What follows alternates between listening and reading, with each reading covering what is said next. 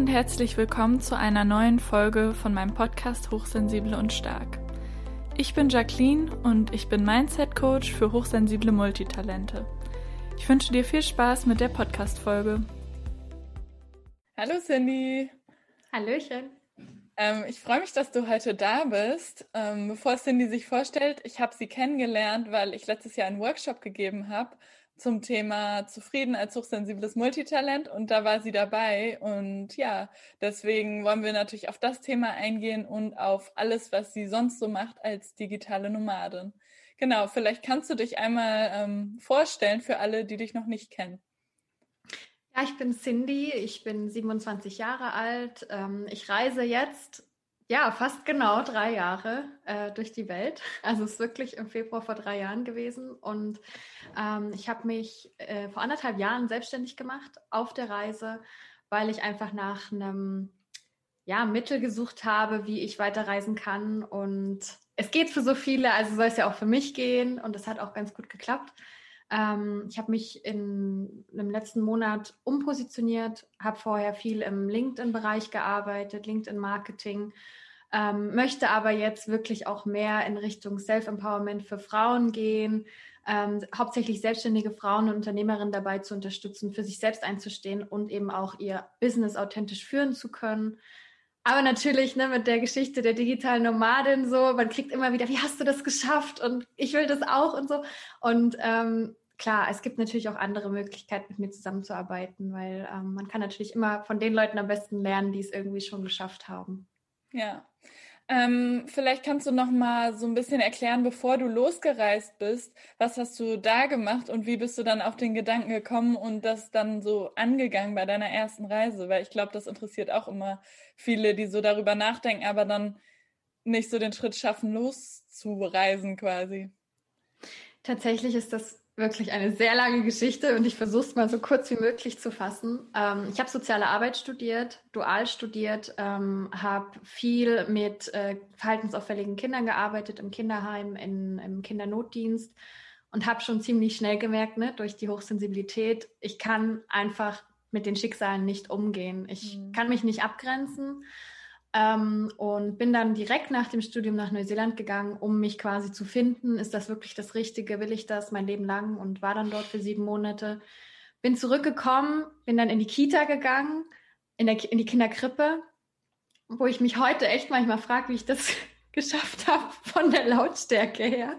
Also es ist wirklich krass. Ähm, aber ich war halt auch damals ständig krank. Also mhm. es gab eigentlich keinen Tag, wo ich gesund war und mittlerweile verstehe ich das so viel besser, dass ich eigentlich mich mit der Hochsensibilität in eine Sache gezwungen habe, die nicht zu mir passt, obwohl ich die, die Arbeit geliebt habe. Ich habe die Kinder geliebt, meine Kollegen waren toll, es war wirklich eine schöne Arbeit. Aber es war halt nicht gut für mich. Und ähm, als ich aus Neuseeland wiedergekommen bin, habe ich auch damals zu meinem Partner gesagt, hey, ich komme nur wieder, wenn du mir versprichst, wir ziehen noch mal los. Und das war dann eben im Februar 2018, dass wir unsere Wohnung gekündigt haben, alles gekündigt haben, ein paar Sachen irgendwie noch bei Oma untergestellt haben und dann losgezogen sind mit einem ähm, ja, Einmalticket nach Bangkok. Wir wollten damals drei Monate durch Südostasien reisen und für ein Jahr Work and Travel nach Australien gehen. Dann waren wir irgendwie zwei Jahre unterwegs und äh, sind jetzt immer noch unterwegs. Ja, super spannend. Und ähm, hast du auch ähm, als Scannerin Persönlichkeit, sag ich jetzt mal, unterwegs beim Work and Travel unterschiedliche Jobs dann nochmal ausprobiert? Oder ja, vielleicht kannst du da nochmal so berichten, was du alles schon gemacht hast, weil das vielleicht auch ganz äh, spannend ist.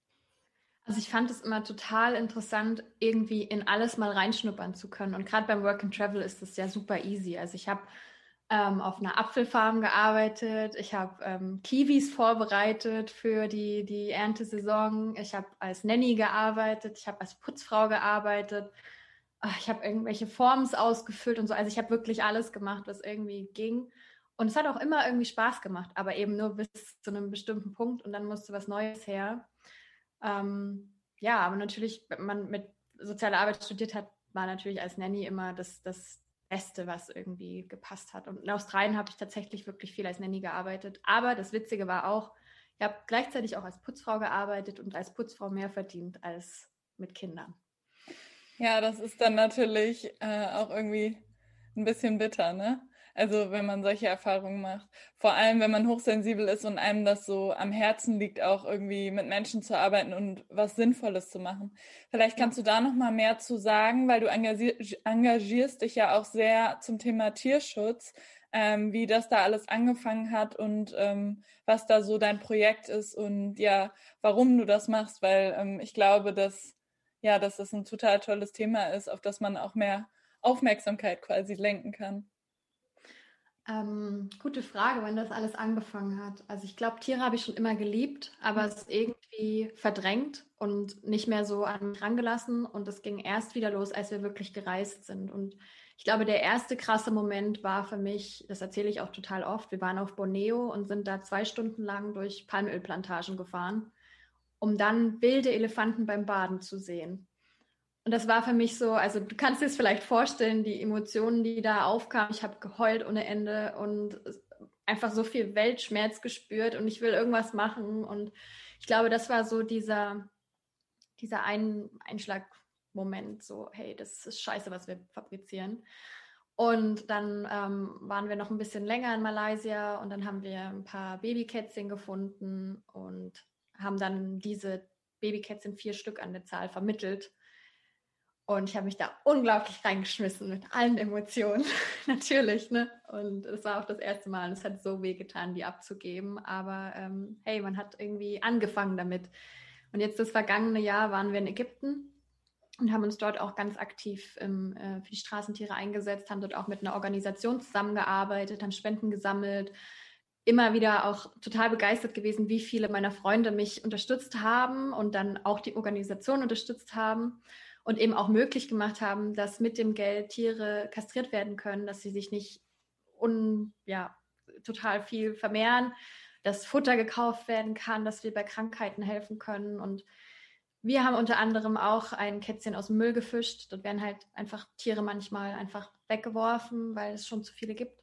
Und unsere Peppi, die ist jetzt mit uns nach Zypern gereist.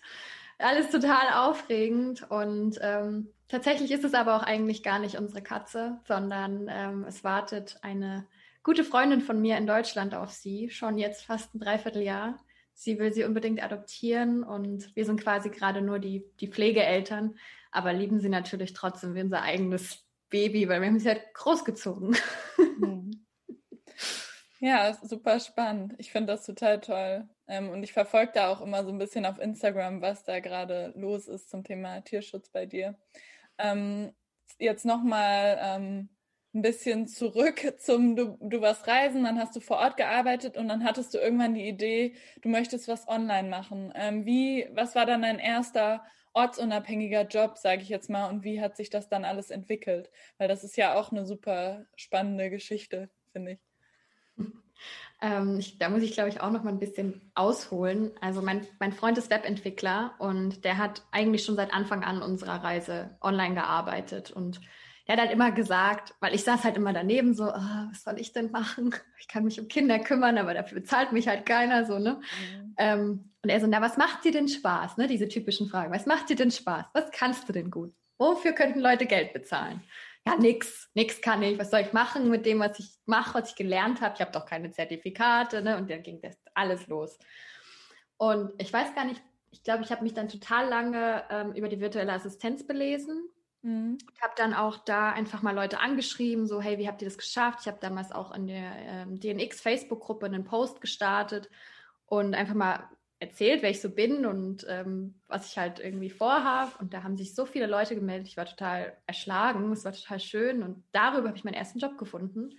Es hat dann ähm, eine kommentiert, schreib mir mal, ich habe einen Job für dich. Und ähm, da habe ich dann quasi Copy and Paste ähm, eine PowerPoint-Präsentation schicker gemacht und habe echt viel Geld damals damit verdient. Ich dachte so, hä, dafür zahlen Leute Geld? Das war so, das, ich glaube, das war für mich dieser Abfuck-Moment. So, dafür zahlen Leute Geld? Da setze ich mich doch lieber selber drei Stunden hin. Aber klar, wenn du Wichtigeres zu tun hast, dann suchst du dir halt jemanden, der dich dabei unterstützen kann. Und dann ging das äh, alles ziemlich schnell. Ich habe mich dann ähm, auf Upwork auch beworben und habe darüber auch meine erste langfristige Kundin gefunden, habe durch sie unglaublich viel gelernt. Ähm, das war wirklich das Beste, was mir passieren konnte und habe mich dann im LinkedIn-Bereich weitergebildet, da super viel gelesen, Tutorials mitgemacht. Ich meine, ich habe mich als LinkedIn-Expertin betitelt hm. und habe diese Ausbildung nicht. Aber ich habe unglaublich vielen Menschen mit LinkedIn geholfen. Ich habe innerhalb von einem Jahr einen Online-Kurs erstellt, habe Workshops gegeben ähm, und Leute wollten mein LinkedIn-Wissen haben. Und ich glaube, darauf kommt es halt auch an, dass man einfach was findet, was einen Spaß macht, was man gut kann ähm, und was Leute brauchen. Und das ist scheißegal, was es ist. Dafür brauche ich keine Ausbildung, dafür brauche ich nicht irgendwie ein Studium oder so. All das, was ich irgendwie jetzt mache, habe ich nicht gelernt. Das habe ich mir selbst beigebracht. Oder einfach durch einfach mal machen, ausprobiert. Ja, ja, total schön. Ähm, ich finde, das ist auch so bereichernd für andere Leute zu wissen, gerade wenn man als Scannerin dazu tendiert, immer tausend Ausbildung, Zertifikate, Fortbildung zu machen. Äh, ich ja. liebe auch zu lernen und mache das immer, aber ich bilde mich ja genauso online fort, wo ich dann null Expertise in Anführungsstrichen habe. Zum Beispiel jetzt dieser Podcast, habe ich mir auch einfach was äh, angelesen und dann einfach losgelegt, genau wie du sagst, einfach mal äh, machen und ausprobieren. Das ist, glaube ich, total ja ein ein hilfreicher Gedanke für äh, viele Menschen. Ähm, und jetzt seid ihr ja auf Zypern. Wie seid ihr jetzt darauf gekommen und warum seid ihr dann jetzt von äh, Ägypten nach Zypern gegangen? Und ja, was sind da so deine Pläne? Ähm, also wir haben uns im Dezember in Deutschland abgemeldet. Und der einzige Grund, warum wir jetzt auf Zypern ist, sind, ähm, ist, dass hier sich günstiger leben lässt, was die Steuern betrifft. Und wir halt seit drei Jahren nicht in Deutschland wirklich waren, also da unglaublich viel Geld bezahlt haben in Sachen, die wir nicht nutzen können und uns auch beide nicht vorstellen können, in naher Zukunft in Deutschland zu leben. Und hier scheint halt die Sonne. Es ist zwar auch kalt, ich sitze hier auch an der Decke, mhm. aber ich will mich gar nicht beschweren.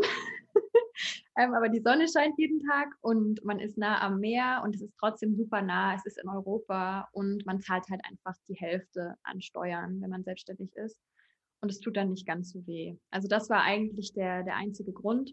Und man muss sozusagen auch nur zwei Monate im Jahr vor Ort sein. Man kann den Rest reisen und das ist für uns halt auch einfach genial. Also wir haben schon vor, hier irgendwie so eine kleine Basics aufzubauen, uns vielleicht auch irgendwie ein Haus zu kaufen, ähm, hier immer wieder zurückzukommen, hier halt unsere Sachen zu haben, ähm, weil wir das halt jetzt seit drei Jahren nicht hatten, haben wir ja auch schon mal drüber gesprochen, ne, dass es ja. eigentlich echt schön ist, einen Ort zu haben, wo man zurückkommen kann, wo man sich wohlfühlt, wo man weiß, was man hat. Und ähm, als wir losgereist sind, hatte ich dieses Bedürfnis nicht. Da wollte ich einfach immer nur weg, weg, weg, weg, weg. Aber jetzt eben auch durch das vergangene Jahr, wo wir ja quasi gezwungen waren, mal an einem Ort zu bleiben und da mal durchzugehen, war das so, hey, es ist eigentlich ganz schön, irgendwie sich heimisch zu fühlen und warum das jetzt nicht irgendwie in unser Leben integrieren, aber halt auf dem geringsten Niveau.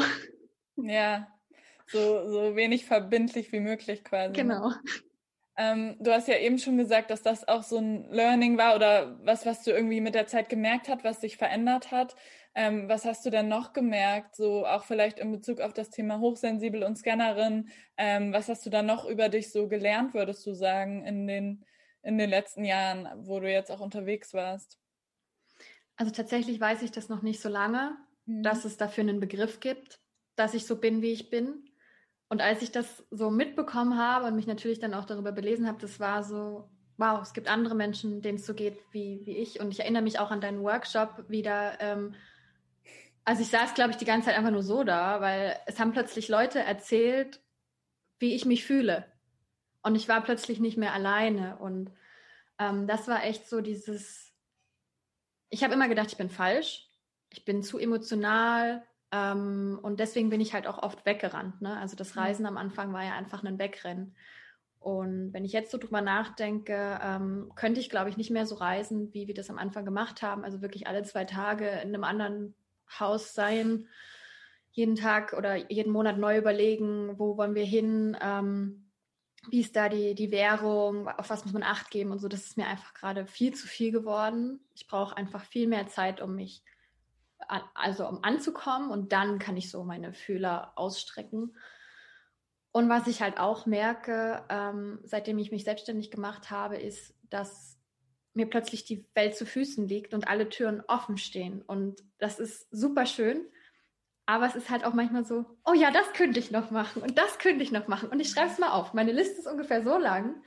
ähm, auf was ich Bock hätte zu machen, aber ich habe halt nur 24 Stunden am Tag und davon muss ich auch ziemlich viel schlafen, weil ich viel, ziemlich viel äh, Schlaf brauche und auch generell mein Aktivitätslevel äh, ziemlich gering ist, ge geworden ist, ähm, dass, dass ich da einfach merke, dass man sehr auf sich acht geben muss. Vor allem, wenn man halt äh, an Orten lebt, die auch sehr laut sind. Ägypten war sehr laut, sehr dreckig auch und auch sehr leidvoll. Und da hatte ich ganz oft den Struggle, dass ich halt vor meinem Laptop saß und einen Online-Kurs erstellen wollte oder sonst was erstellen wollte, aber immer auf mir so dieses Gewicht lag so, na geh doch mal raus, da kannst du was Richtiges tun. Da kannst du Leben retten, so, ne? Die Sozialarbeiterin in mir. Kannst du den Kindern was beibringen? Dann kannst du den Tieren helfen. Geh doch mal weg vom Laptop. Und das war, also man kommt halt dann nicht wirklich voran und man muss wirklich lernen, auch sich abzugrenzen. Also Abgrenzung ist für mich auch ein extrem wichtiger Begriff geworden, ähm, den ich immer noch lerne und jeden Tag neue äh, Sachen auch lerne abzugrenzen ähm, und eben für meine eigenen Bedürfnisse einzustehen, dass ich der wichtigste Mensch in meinem Leben bin. Weil das ist als hochsensibler Mensch, glaube ich, das Allerwichtigste. Weil man sich eben gern mal darin verliert, anderen zu helfen und sich aufzugeben für andere Dinge, Tiere, Lebewesen, Menschen. Ja, ja, total.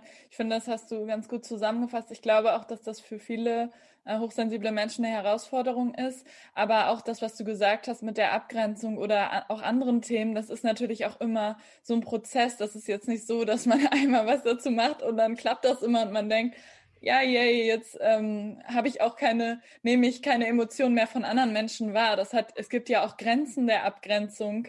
Ähm, ja. Und allein deswegen muss man da halt immer gucken, wie man die Balance erhalten kann und auf sich aufpassen kann.